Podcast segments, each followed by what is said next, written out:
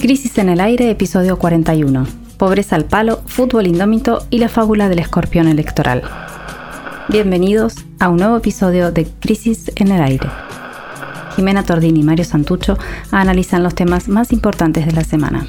Hoy, en el primer bloque, analizamos los nuevos índices de pobreza difundidos el miércoles por el INDEC y les dejamos una preguntita incómoda. ¿Estamos asistiendo a una recuperación económica que produce más desigualdad social? En el segundo, nos metemos en la interna del club más popular de la Argentina, Boca Juniors, para entender por qué renunció Mario Pergolini y cómo se gobierna el posmacrismo. Y por último, hablamos del personaje de la semana, Sergio Massa, artífice de una ley que la clase media venía pidiendo hace mucho y pieza clave del ajedrez político coyuntural. ¿Será posible que el kirchnerismo lo aupe en la presidencia? El primer bloque del capítulo de hoy está dedicado a la noticia más importante de la semana que pasó. El miércoles se dieron a conocer los índices de pobreza e indigencia que difundió el Instituto Nacional de Estadísticas y Censo, INDEC, correspondientes al segundo semestre de 2020. El 31.6 de los hogares están por debajo de la línea de la pobreza y el 42% de la población es pobre. Y el 42% de la población es pobre. Además, Además el 10.5 de los argentines están en estado de indigencia, lo que quiere decir que no llegan ni siquiera a cubrir su alimentación básica. Ni siquiera a cubrir su alimentación básica. Si lo ponemos en cantidad de personas en lugar de, de porcentajes, hay 19 millones mil habitantes que son pobres y 4 millones y medio de argentinas y argentinos que son indigentes. Para peor, las infancias, las niñas, los niños, los adolescentes, se llevan la peor parte. En nuestro país, el 57,7% de los menores de 15 años está bajo la línea de pobreza. Este último índice, este 57,7% de pibes bajo la línea de pobreza, es realmente desolador. Por eso, para pensar qué lugar le damos a las infancias desde las políticas públicas y privadas también, y qué se puede hacer de cara a estas cifras, hablamos con Marisa Graham. Marisa Graham es abogada y es la defensora del niño, la niña y los adolescentes desde 2020. Nos dijo esto que vamos a escuchar. Me parece que una de las preguntas interesantes a contestar es qué lugar ocupan los niños, niñas y adolescentes en el mundo adulto, tanto en el privado como en el público. Si uno se contesta bien esa pregunta, vamos a ver que algunas de las cuestiones que hacen que hace que haya tantos niños y niñas pobres en la República Argentina como en otros países de la región es porque a la hora de discutir por un presupuesto, mayor cantidad de presupuesto asignado a políticas que impacten directamente en las condiciones de vida material de niños, niñas y adolescentes, sería posiblemente otro. En este presupuesto 2021, por suerte, el ministro Guzmán tiene una mirada transversal del presupuesto, tres miradas transversales, de políticas para las mujeres y género, eh, discapacidad también y niñas, niños y adolescentes. Ahora, el tema no es solamente mayor presupuesto, sino también dónde se asigna el presupuesto y después controlar la ejecución de ese presupuesto. Hay algunas partidas que van dirigidas a, a niñas, niños y adolescentes que están subejecutadas, otras que están sobre ejecutadas. Entonces también hay que hacer un monitoreo y un seguimiento. Y otro tema que a mí me parece que es fundamental es también el espacio fiscal, ¿no? Eh, en general, eh, los niños, niñas y adolescentes no ocupan ningún lugar en el, en el debate, en, la lid de eh, donde se discuten las reformas tributarias a la hora de pensar en los niños, niñas y adolescentes. Y nosotros creemos que tendríamos que tener cierta diferenciación a la hora de mirar el espacio fiscal para aquellas, aquellos adultos, adultas, que están a cargo del el cuidado de sus niñas y niños. En general hablamos mucho de del caso de niñas o niños particulares o de un grupo de niños y no hablamos en general de todas las niñas y todos los niños, es decir, del casi el 14, los 14 millones de personas menores de edad que pueblan nuestro país. Entonces nos parece que esta, esta es una nueva mirada que la Defensoría trata de introducir en sus diálogos y en sus recomendaciones y en sus medidas de exigibilidad y de incidencia con los poderes públicos y también con, con algunas empresas, como las empresas de luz y de gas que estuvieron discutiendo el aumento de sus tarifas y nosotros participamos en las audiencias públicas justamente pidiéndole a las empresas que tengan en cuenta eh, que en sus ganancias ganen un punto o dos puntos menos teniendo en cuenta los hogares que albergan niños, entre otras cosas. Bueno, Jimé, vamos a, a desmenuzar un poco los números que mencionábamos antes del INDEC, que salieron esta semana y que creo que realmente se habló poco, por eso eh, decidimos también, entre otras cosas, dedicarle este segmento entero del programa a, tratar de entender un poco mejor eh, qué dicen estos números y, en ese caso vamos a, tratar de, ver la incidencia de la pobreza según las regiones. ¿no? el informe del INDEC que se puede consultar en Internet eh, está desmenuzado, ¿no? está como descompuesto por las diferentes regiones que en general se estudian a través de aglomerados urbanos, ¿no? lo que se llaman también conurbanos y demás. El, el, el lugar donde mayor tasa de pobreza hubo en todo el país en el segundo semestre de 2020, que es el, el periodo de tiempo que, al, cual se refiere estas estadísticas, fue el, el Gran Resistencia, en el Chaco, donde se vio el 53,6% de personas pobres. El segundo, aglomerado con mayor incidencia de la pobreza, es el más populoso del país, el Gran Buenos Aires, con el 51% de su población en bajo la línea de pobreza. Pero además, hay un dato más preocupante también, o sea, o, doblemente preocupante, que es que allí, es decir, en el conurbano bonaerense, la indigencia trepó al 15,2%, muy por encima de la media nacional. O sea, en el Gran Buenos Aires los dos índices están... La media nacional es 10. La media nacional de indigencia es 10 y la media nacional de pobreza, dijimos, es 42, ¿no? Habíamos dicho. En este caso, el Gran Buenos Aires estamos en el 51% de pobres y en 15,2% de indigencia. Es decir, me da la impresión de que se está gestando un polverín en, el, Gran Buenos Aires. El tercero de este ranking, eh, esta especie de ranking del bajón, es Concordia, eh, en Entre Ríos, con el 49,5%, y el Gran Mendoza también eh, está complicado, eh, con el 44% de pobreza entre su población. Si tomamos ahora los datos de la pandemia, no es casualidad que los lugares con luz roja por la suba de contagio sean, entre otros, también el conurbano bonaerense y la provincia del Chaco, justamente. Para seguir analizando estos índices y, esta realidad que nos muestran los números, eh, le pedimos a una de las voces que más conoce eh, este mundo eh, hacia el interior ¿no? del mundo de la pobreza hoy en los territorios, y es la del obispo Gustavo Carrara, que trabaja en la pastoral de las villas. Eh, lo que le pedimos es una reflexión sobre el significado de estos índices y, nos envió el siguiente audio. Lo primero me parece que es visualizar cuál es la verdadera grieta, si se la puede llamar así, de la Argentina. Si miramos en 1974, nuestro país tenía 4% de pobres, en números absolutos entre 800.000 y un millón de personas. Hoy hay por lo menos 42% de pobres, más de 19 millones de personas. La pobreza y la desigualdad han ido creciendo y consolidándose. Hago referencia a estos datos para afirmar que en nuestro país resulta imprescindible para la amistad social superar la distancia con los últimos, con los más pobres. Esta brecha es más profunda que las grietas políticas o ideológicas. Como segundo punto, quisiera decir que en los contextos donde por ahí en este tiempo de pandemia es difícil aislarse porque no hay un techo digno, o a veces es difícil lavarse las manos porque no hay agua potable, o bien cuesta mucho el pan de cada día tener en la mesa porque no hay un trabajo digno, hay un protagonismo entre los más pobres y humildes para salir adelante forman comunidad. Quisiera destacar de modo especial a las mujeres que no piensan solamente en sus hijos e hijas, sino en los hijos e hijas de su pasillo, de su manzana, y llevan hace meses y meses largos adelante los comedores comunitarios, los comedores parroquiales.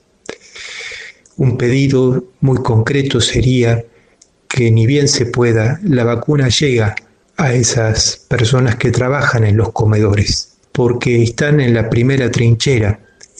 Por último, diría que la pandemia es también una oportunidad, la oportunidad de tratar de encarar las cosas de manera distinta. Veo que también es un tiempo de creatividad y de propuestas. Hay en la comunidad organizada, a veces a través de sindicatos y movimientos populares, propuestas que también deberían ser analizadas, escuchadas, porque apuntan al mediano plazo. Propuestas como el proyecto de ley Tierra, Techo, Trabajo o el proyecto de vuelta al campo. Muchas veces son temas vecinos los que se proponen y tienen la virtud de pensar cosas desde los últimos para llegar a todos. Es necesario el diálogo, el respeto del otro en cuanto al otro, no destruir al que piensa diferente y tratar de avanzar en acuerdos concretos para que los más pobres vivan mejor y sean protagonistas de su vida y de su historia.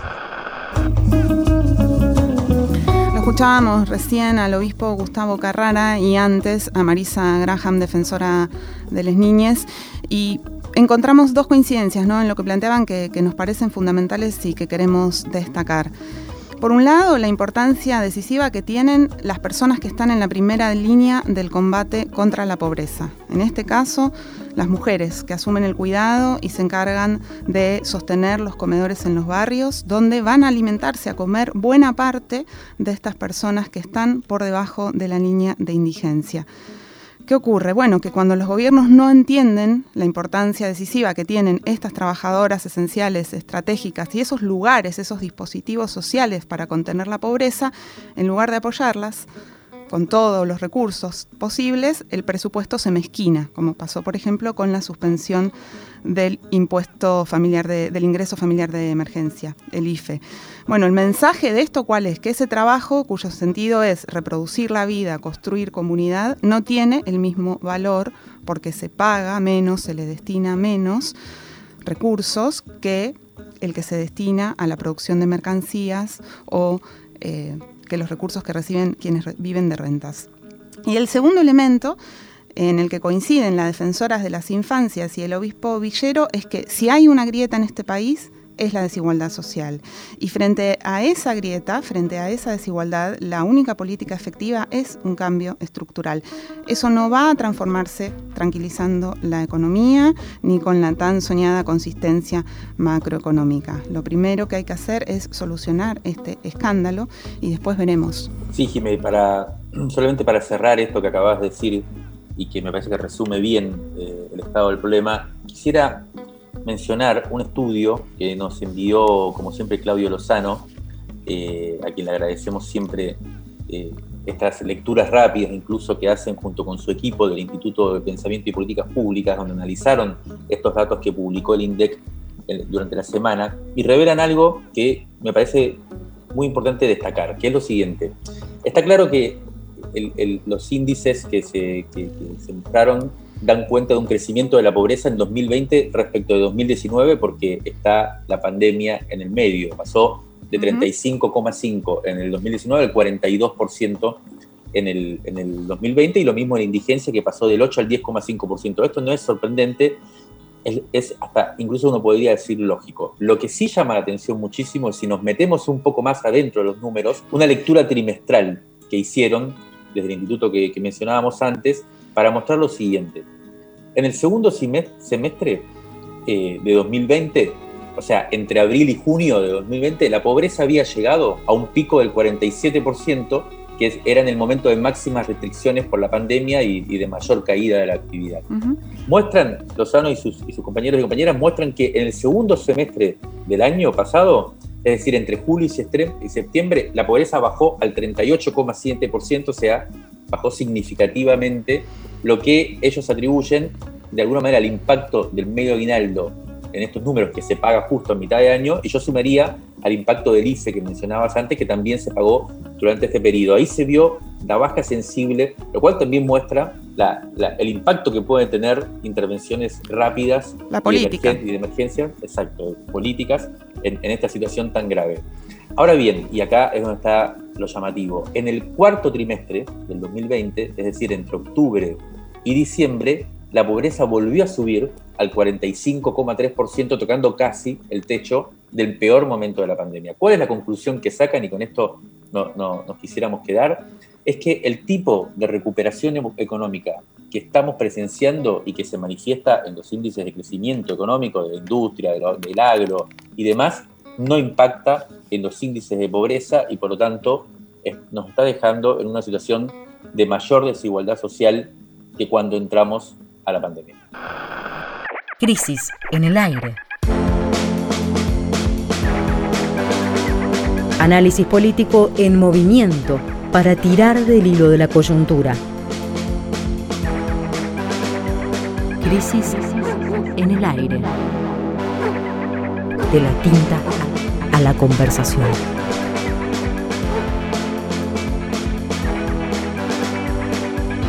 El podcast, está al aire.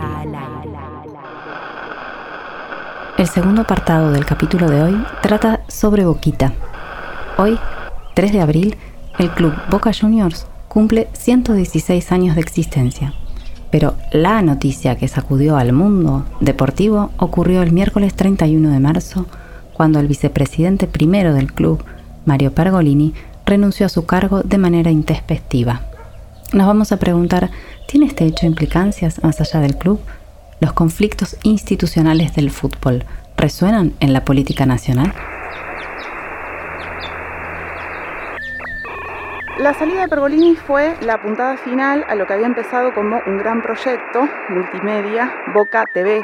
En febrero, Pergolini lanzó con bombos y platillos esta señal de televisión que saldría por YouTube y también por TN Sports que implicaba una fuerte modernización tecnológica de la comunicación del club y la transmisión de más deportes, además del fútbol, del futsal, las previas, los postpartidos, básquet, y todo un emprendimiento se proyectaba como una fuerte acción de la marca Boca en el territorio digital, un modelo de negocios que combina streaming, redes sociales, aplicaciones para la mejor experiencia de las y los hinchas. Bueno, parece que este gran proyecto empezó a tener problemas, tanto técnicos como de producción, en los días previos al aniversario del club, la gestión del club abrió otra cuenta en las redes sociales en la que de la que parece que no le avisaron a Pergolini y entonces pegó el portazo, es decir, publicó un video en su cuenta de Instagram. Sí, todo un, todo un quilombete, Jime, pero bueno, volvamos a la pregunta de inicio, si te, si te parece. Dale. La pregunta era un poco si este episodio tiene algún significado más allá de la interna del club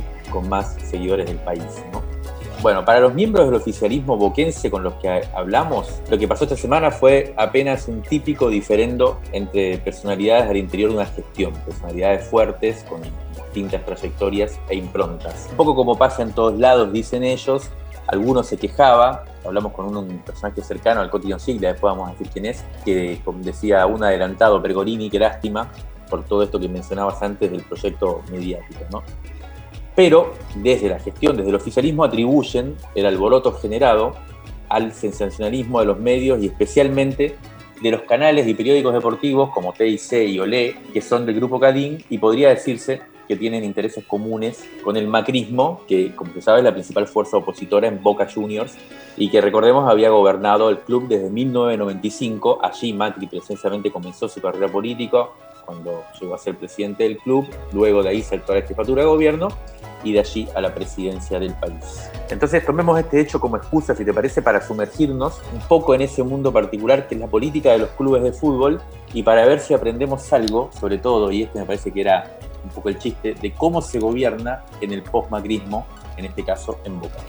A ver, lo, que, lo que tendríamos que recordar es que la fórmula que le ganó al candidato de Macri, o sea, de Daniel Angelici en 2019, estaba, eh, eh, o sea, los que, la, fórmula oficialista que, hoy gobierna el club está comandada por el presidente Jorge Amor Amial, que es un empresario gastronómico, es decir, eh, máximo referente de una de las agrupaciones de, Boca más, más conocidas y con más historia.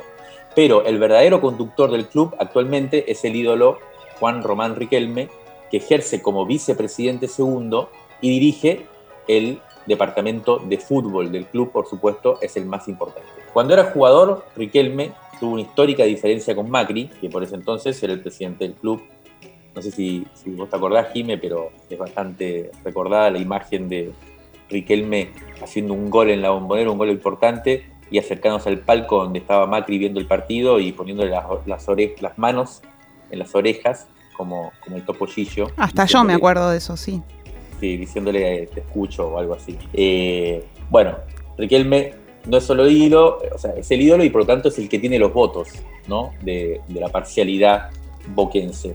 Es el ídolo popular que se enfila de alguna manera hacia la presidencia, si así lo quisiera, eso es lo que dicen los hinchas cercanos, y después vamos a escuchar a uno. El tema es que nadie puede asegurar, estuve hablando también con gente del oficialismo sobre este tema, que eh, se pueda decir que Riquelme tenga conexiones en la gran política nacional.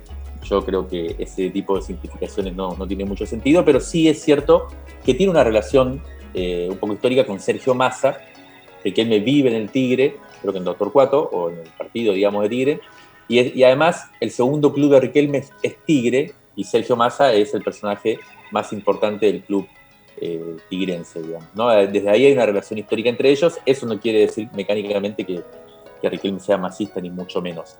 La tercera pata significativa de esta coalición oficialista es nada menos que el Cotino Siglia, dirigente radical importante de los últimos 40 años de la política argentina, que abandonó en 2019, justo antes de la contienda electoral Angelici, sobre el cierre de las listas y lo dejó herido de muertes. Hace apenas un mes, además, si nos recordamos, lo hablamos en el programa, Nosiglia enfrentó a Angelici en la interna del radicalismo porteño y le ganó el radicalismo porteño, o sea que el año pasado le ganó Boca y ahora le gana el radicalismo porteño. Este enfrentamiento sí es importante y de alguna manera tiene una resonancia ahí en el, club Boca. Al interior de esta fórmula ganadora, la división del trabajo parecía ser Amial ocupándose de la gestión del club, Riquelme en lo deportivo y Pergolini en la comunicación y en la gestión de la marca. Eso es lo que no funcionó. Eh, algunos dicen que el show business que proponía Pergolini chocó contra el estilo sigiloso y hermético de Riquelme. Ese es otro de los temas. Riquelme casi no habla en los medios, emite señales más bien eh, que, no son de fácil eh, lectura y por eso en general provoca el rechazo del periodismo que lo maltrata bastante. Para entender un poco más desde la perspectiva del hincha esta situación, hablamos con el amigo y colaborador de la revista Agustín Valle, que es escritor, también ensayista y como ya decíamos es un fanático de Boca. Le preguntábamos qué significaba para él la renuncia de Pergolini y nos transmitió esta especie de pieza de épica riquelmiana. Fue Riquelme el que derrotó al macrismo en Boca.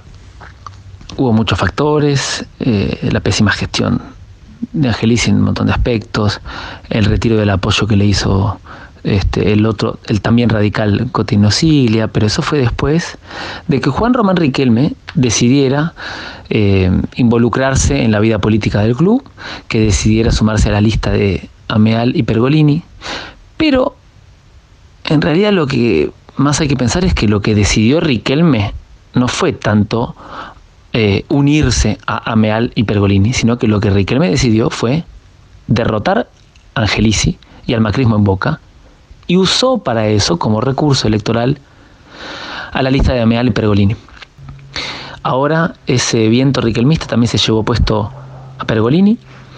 Mm, hay que pensar que Juan Román Riquelme tiene la proyección para ser el personaje más importante y más poderoso del fútbol argentino desde Julio Grondona. No hay nadie que tenga cuya presencia tenga tanta potencia como la de Román.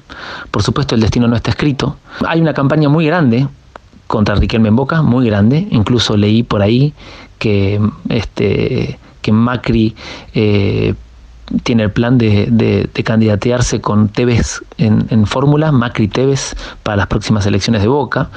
Eh, no sería imposible que el expresidente de la Nación quiera volver a competir por la presidencia del club. Eh, hay una campaña, hay, fuerzas muy poderosas contra Juan Román Riquelme y todo su entorno. Lo cierto es que los hinchas de Boca podemos no identificarnos con Angelici, ni con Ameal, ni con Pergolini. Los hinchas de Boca podemos no, identificarnos eh, con Víctor Santamaría o con el Cotino Siglia. Es pero, pero nos identificamos con Riquelme. Pero nos identificamos con Riquelme. Seguramente el asunto del canal de Boca que Pergolini dirigía y no conseguía las declaraciones de los jugadores que quería, o las disputas por quién maneja la comunicación del club, es decir, la expresión del club, la imagen del club, sean secundarias, digamos, anecdóticas, pero acaso también está expresando que en el fondo lo que está en juego es eh, la identidad, es la identidad del club, la idiosincrasia, con qué, de, de qué exactamente nos sentimos orgullosos los hinchas de boca. Y en esa pelea, en esa pelea, nuestro capitán es y será Juan Román Riquelme. A mediados de 2016, para el número 25 de la revista Crisis, hicimos un asado entrevista con Ezequiel Fernández Murs, el periodista, que esta semana volvió a circular en, las redes sociales, porque algo de lo que allí apareció en esa conversación tiene que ver precisamente con este roce, ¿no? Entre cierto carácter indomable del fútbol y ciertos intentos de gestionarlo como una empresa con las lógicas contemporáneas del management, de la comunicación. La entrevista completa de, aquel número se puede ver en nuestra página web, se llama La indomable brutalidad del fútbol, pero ayer mientras armábamos este programa elegimos un extracto de esa conversación para compartirla con ustedes hoy, lo vamos a escuchar. Conserva algo de esa imprevisibilidad todavía. A ver, cuando Menem privatizó el aire, el agua, el pan, eh, quiso privatizar los clubes de fútbol y no pudo. Ah, no lo digo esto como un elogio al fútbol. o sea, la corporación del fútbol fue mayor que la, cruzada privatizadora del menemismo. El fútbol es tan una corporación tan poderosa que le dijo no a, las sociedades anónimas. Mm, Tinelli. Tinelli se comía a los chicos crudos. Era el tipo imparable, el tipo que se devoraba el mundo y el fútbol le mete un 38, 38. Mm, el fútbol le dijo, para un poquito, nene.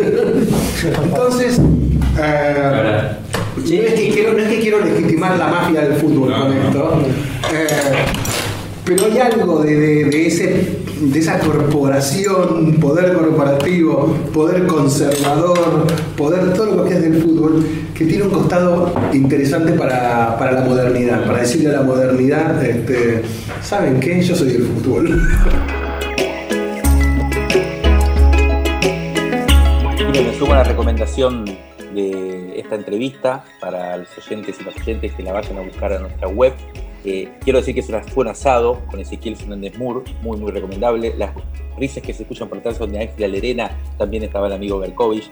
Eh, muy, muy interesante. Pero yo quisiera cerrar el bloque, si te parece, con un concepto de nuestro compañero y también hincha boquense, Sebastián Rodríguez Mora, que mientras preparábamos este programa ayer, desconfiaba un poco eh, de esta épica recalviana de Agustín Valle y también un poco de este romanticismo, si uno pudiera decirlo así, de Ezequiel Fernández Moore porque en el fondo Sebastián Rodríguez Mora, nuestro compañero, está bastante preocupado por la posibilidad de una vuelta del macrismo y lo que dice es que esto se va a jugar en los bifes, o sea, en si Riquelme logra ganar una Copa Libertadores o no, lo cual me parece interesante como metáfora porque es lo mismo que en política decimos cuando decimos todo se va a jugar en la economía. La Copa Libertadores para Boca es un poco la economía para el peronismo en el país.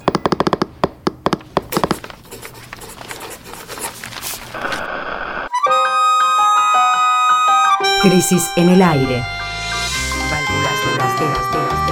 Resumen crítico en movimiento. Para tirar del hilo de la coyuntura.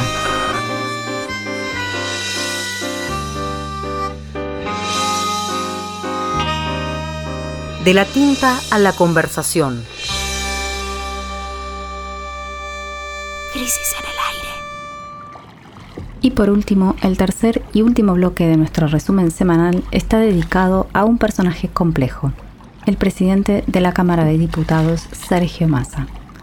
Para algunos es el hombre menos confiable de la política argentina, para otros es la pieza clave del frente de todos. esta semana tuvo un protagonismo especial y ya hay quienes especulan con una supuesta candidatura presidencial para 2023. Massa fue el artífice de la aprobación por unanimidad el domingo pasado a la madrugada de un proyecto de ley que lleva su firma y que tiene un alto poder simbólico, que es la suba del mínimo no imponible del impuesto a las ganancias.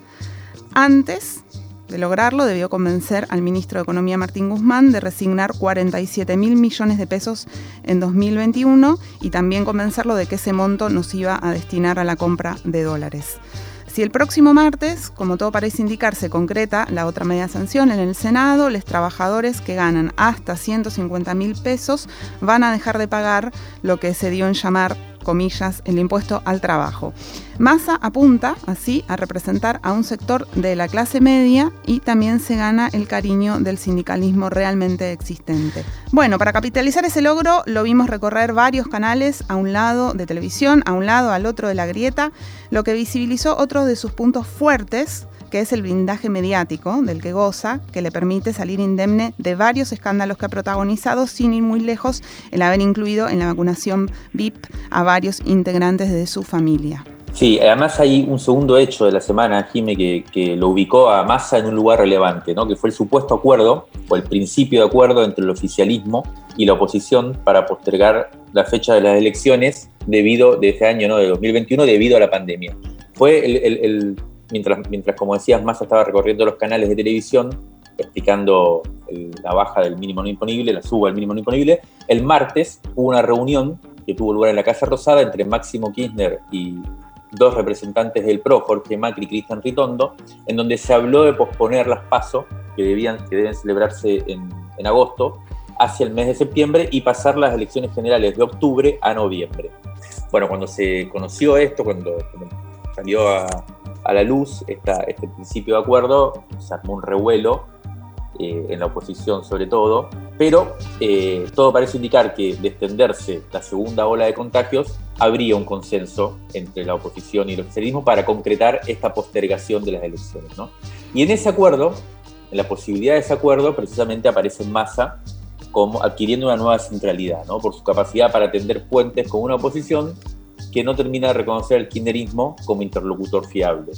Sin embargo, y, además de esta negociación que está en curso, Massa en realidad tiene un planteo de máxima que consiste en suspender directamente, por esta única vez, las pasos. Y en ese punto, no es menor, se erige como un hábil intérprete de otro actor clave en la coalición oficialista, que no tiene voz propia, si se quiere, en el Ejecutivo tan claramente, y que son los gobernadores del peronismo. Para conocer un poco los pormenores de este debate, que va a asignar un poco el tablero político durante las próximas semanas, vamos a estar escuchando seguramente eh, la algidez de, de este debate sobre si se postergan o no las elecciones por un mes, le pedimos al diputado nacional por Tucumán, Pablo Yedlin, que es hombre de confianza del gobernador Mansur y que fue el que presentó el proyecto en diciembre pasado de suspensión de las PASO, que nos explique cuál es su postura y esto nos comentó. El proyecto de ley para suspensión de la PASO la presentamos en diciembre a punto de partida del pedido de varios gobernadores que eh, evaluando la efectividad que este método ha tenido en las elecciones argentinas en los últimos años, es decir, cuántas boletas son modificadas para la elección general a partir de esta elección primaria, y la verdad viendo que este número es muy muy bajo, la mayoría de las veces los argentinos votamos la misma boleta, ya seamos de cualquier partido, en la PASO y en la general, como si fuera una especie de encuesta general, pero no generamos un cambio o una elección de candidatos para la elección final. Y por otro lado, entendiendo que en agosto posiblemente, y sobre todo durante la campaña para esa elección de agosto, vamos a estar viviendo el momento de mayor cantidad de casos, lamentablemente, por la segunda ola, preveíamos en diciembre que era un tema a discutir con tiempo para que nadie se sintiera afectado el tema de la suspensión de las pasos. Bueno, es difícil conseguir los consensos, obviamente, porque es un tema electoral. Hoy, al parecer, lo que habría es cierto consenso en poder prorrogar, al menos por un mes, la, elección. Siempre eso sería mejor que nada pero nosotros vamos a seguir insistiendo en la idea de la suspensión y bueno, veremos cómo, cómo termina esta historia. Hay otro tema decisivo del ajedrez de la coyuntura en el que nuestro personaje del día, de la semana, Sergio Massa, es el de quien estamos hablando, también figura como pieza fundamental, que es el acuerdo con el Fondo Monetario Internacional por la reestructuración de la deuda que sabemos el macrismo contrajo con el organismo de crédito internacional. El martes de esta semana que pasó, supimos de una llamativa idea impulsada por Máximo Kirchner que consiste en reunir a los cuatro presidenciables del oficialismo y la oposición para diseñar una política de Estado de cara a la negociación con el fondo. ¿Quiénes son esos presidenciables según el líder de la Cámpora? De Juntos por el Cambio, Horacio Rodríguez Larreta y María Eugenia Vidal, mientras que por el Frente de Todos nombró a dos posibles candidatos, Axel Kisilov y Sergio Massa. ¿Es posible entonces que el kirchnerismo tenga dentro de sus cálculos la posibilidad de apoyar a Massa para la presidencia de la República? Bueno, para entender mejor el momento actual del líder del Frente Renovador, hablamos con nuestro compañero Diego Genú, periodista, que es autor del libro Massa, la biografía no autorizada. Le pedimos que nos mande sus impresiones y nos mande este audio que vamos a compartir con ustedes.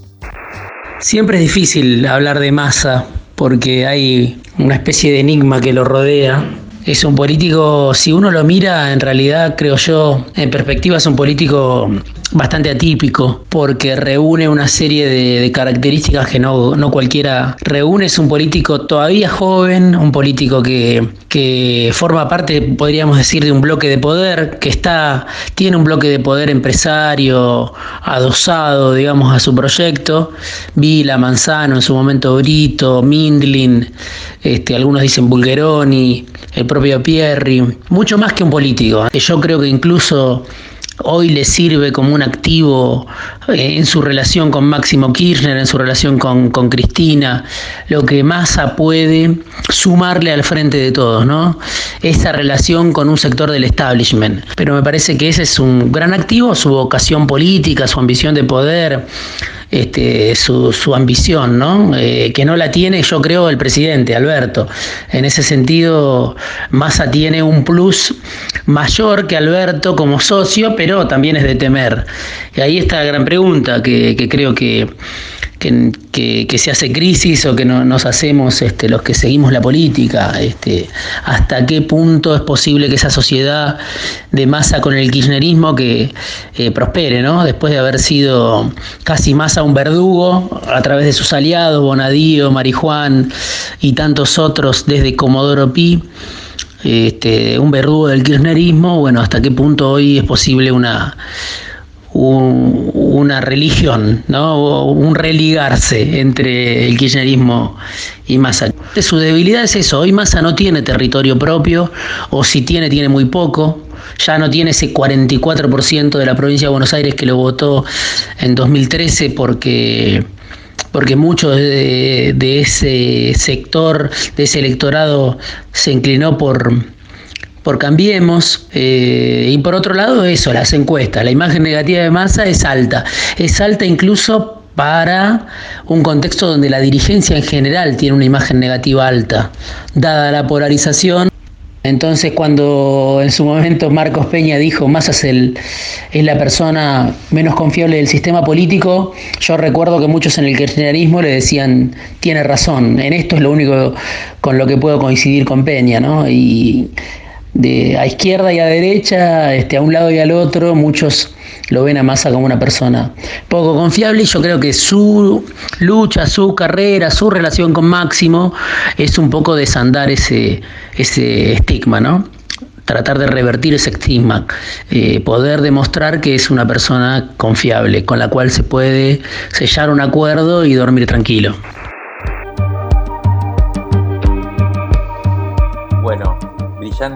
Como siempre, Diego Genú, nuestro compañero Diego Genú. Hablábamos con él eh, sobre, sobre Massa precisamente durante estos días para, entender un poco, como saben, como ya dijimos, él es autor de una biografía, quizás de la biografía sobre Massa, y que surgió a partir, y esto es una cosa interesante para, quisiera decir, a partir de una nota, un perfil muy interesante que escribió Diego Genú en Crisis, que después se convirtió en libro, varias veces hemos hemos logrado este, este giro, digamos, que, nos enorgullece de alguna manera. Pero hablando con, Diego sobre el tema, eh, yo le preguntaba, por ejemplo, también si, al, masismo no le significaba también, en cierto modo, un problema, una cierta como... Eh, rispidez el vínculo tan aceitado con Máximo Kirchner, ¿no? Con, con, Cristina misma, luego de las peleas que hubo en su pasado. Y si a ese núcleo, a ese universo de gente que aglutina de alguna manera masa, no eh, también eh, hace pagar costos, ¿no? ¿Cómo hacer para unificar esa coalición tan diferente? Y, lo que me decía Diego es que lo que se escucha en torno a, a Massa, o lo que le dice Massa a su entorno, es hay que aguantar, hay que aguantar. Interesante para entender también el momento, ¿no? Este momento especie de transición. Desde, desde el masismo se vive como eso, hay que aguantar. El otro tema clave que también me gustaría mencionar antes de, antes de cerrar el bloque es lo que decía Jime antes respecto de, lo que decías antes respecto del, FMI, ¿no? Hay un tema clave con, con Massa, otros de sus activos quizás, que es la relación con Estados Unidos. Siempre se dijo su vínculo aceitado con sectores del Partido Demócrata, también del Partido Republicano, pero parecería ser que la emergencia de, de Biden hoy como presidente, de alguna manera también le da cierto aire a Massa eh, en Argentina. Un problema también para tener en cuenta. Simplemente quisiera cerrar preguntándome un poco qué puede pensar Cristina también de este vínculo, ¿no? Yo me acordaba la otra vez en uno de los famosos audios, un poco de manera miserable y canalla, circularon durante el macrismo, ¿no? En los cuales Cristina... En 2017, eh, por ahí. Por ahí, sí, en los cuales Cristina hablaba con Parrilli, bueno, ya sabemos todo lo que pasaba, pero en uno de esos audios, me acuerdo, eh, Cristina hablaba de masa y directamente dijo, es un narcotraficante. Entonces, eh, nada, la pregunta es, por supuesto que la política y el poder eh, tiene sus propias reglas, eh, muchas veces principios éticos y demás terminan apareciendo como moral, ¿no? que impiden, por ejemplo, en este caso, que, la coalición oficialista haya llegado al gobierno, pero no deja de, persistir esa pregunta, ¿no? que es, yo lo pondría en estos términos, ante la eventualidad, estamos muy lejos, ¿no? pero ante la eventualidad que apareció esta semana con el protagonismo de Massa de una posible candidatura a presidente de Massa en el 2023, obviamente en alianza con el kirchnerismo, y la pregunta sería si Cristina aceptará eh, llevar a Massa encima suya, digamos, a través del río, cual escorpión. Si va a aceptar entrar como protagonista de esa fábula que tantas veces conocimos.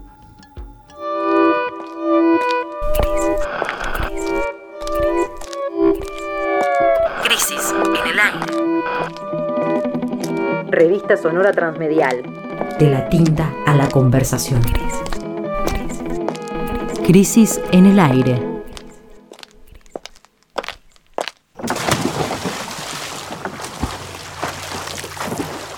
Rescate emotivo. Un diamante impreso en una crisis. 1973-2020. Crisis 65. Octubre de 1988. Jorge Bocanera entrevista a Roberto Goyeneche en el bar en donde suele parar junto a sus amigos. El polaco analiza a los poetas del tango y explica la importancia que tienen las letras para sus interpretaciones. Homero Expósito fue el genio que le faltó al mundo. Era un hombre que hablaba con comas y puntos y decía cosas entendibles. Por ejemplo, cuando escribe era más blanda que el agua. ¿Acaso no existe el agua dura? Sí, el hielo es agua dura. Y me hizo afiches, naranjo en flor, ya uno va más. Y antes de él me enloqueció Lepera. A mí me importa la letra, comprendo el drama del poeta. Así entendí la filosofía de Homero. Hay tipos, cantantes, que no se detienen a pensar la letra. Hay gente que no le interesa nada más que colocar la voz. El tango es otra cosa. Hay cantantes que son solamente plim, plim, plim. El último disco lo grabé con 55 músicos del Colón y algunos no lo entendieron porque esperaban el chan chan. Porque para esos tipos, si no es así, no es tango. Pero escúchame. Hay gente que dice que Piazzolla es raro y Piazzolla es perfectamente entendible. Y al que no le guste que se embrome, viejo, que se embrome. Cuando dije hace mucho que me gustaban los Beatles y los Rolling Stones, me tiraron piedras. Me gustan los pibes de ahora también. Mestre, Baglietto, Fito Páez, Lerner, Charlie. A mí me gusta el cantor, no el plim, plim, plim. Roberto Goyeneche nació en Buenos Aires en 1926 y murió en 1994. Cantante y fana de Platense, el polaco se define en la entrevista como un nombre de la noche. De la noche podría hablar mucho, pero del día no. A mí el sol me hace mal. Yo soy amigo de la luna. La noche me ayuda a saber qué es lo bueno. Vos estás a mitad de cuadra y la noche te indica. Agarra para el lado bueno que vas a andar derecho. Hay que hacerse amigo de la noche, que te cobije. Esta noche, amiga mía, el alcohol nos ha embriagado. ¿Qué me importa que se rían y nos llamen los dopados? Cada cual tiene sus penas y nosotros las tenemos. Esta noche beberemos porque ya no volveremos a vernos más. Me llamo Jorge Bocanera. En 1988 entrevisté a Roberto Goyeneche para Crisis. Soy tanguero, mi viejo fue cantor de tangos y de adolescente me reunía de noche con un tío para escuchar al polaco. Era un rito. Además, mi padrino Coco Braschi había sido amigo del polaco y tomado la foto para la cubierta de su primer long play. Lo llamé a Goyeneche y le dije que era el ahijado de Coco, que quería entrevistarlo. Me citó en el bar San Quintín y como si nos conociéramos desde siempre habló sin apuro, distendido, repasando y reflexionando con entusiasmo eh, distintos momentos de su vida, ¿no? Su madre, su infancia, sus amigos, su debut, los músicos y poetas del tango que, le eran cercanos, e incluso los artistas del rock. Y sobre todo su estilo de cantor, que alternaba silencios con una manera de frasear, de decir. Y no faltó el humor, estaba exultante, bromeaba con los mozos del San Quintín. Hablaba con gran expresividad, como se ve en la foto que acompaña la nota que tomó Saturnino Tapia. Em, en el inicio de la charla con el polaco me habló de su infancia como si estuviera viendo correr al niño que fue, juntando chapitas de cerveza para formar ejércitos y jugando a la billarda, un juego español que quedó en el olvido. Fue una sola entrevista que armé como un reportaje novelado y que anticipó las historias de vida que iba a seguir escribiendo y a reunir luego en, varios volúmenes. La del polaco salió luego en el libro Ángeles Trotamundos. No tengo dudas que de ese tipo de charlas distendidas salen las mejores entrevistas. Al polaco lo sigo escuchando y me vuelvo a sorprender la forma en que desmenuza la letra para compartirla con el otro. Hoy vas a entrar en mi pasado, en el pasado de mi vida. Tres cosas llenan mi alma herida. Amor, pesar, dolor. Hoy vas a entrar en mi pasado y hoy nuevas sendas tomaremos. Qué grande ha sido nuestro amor y sin embargo hay, mira lo que quedó.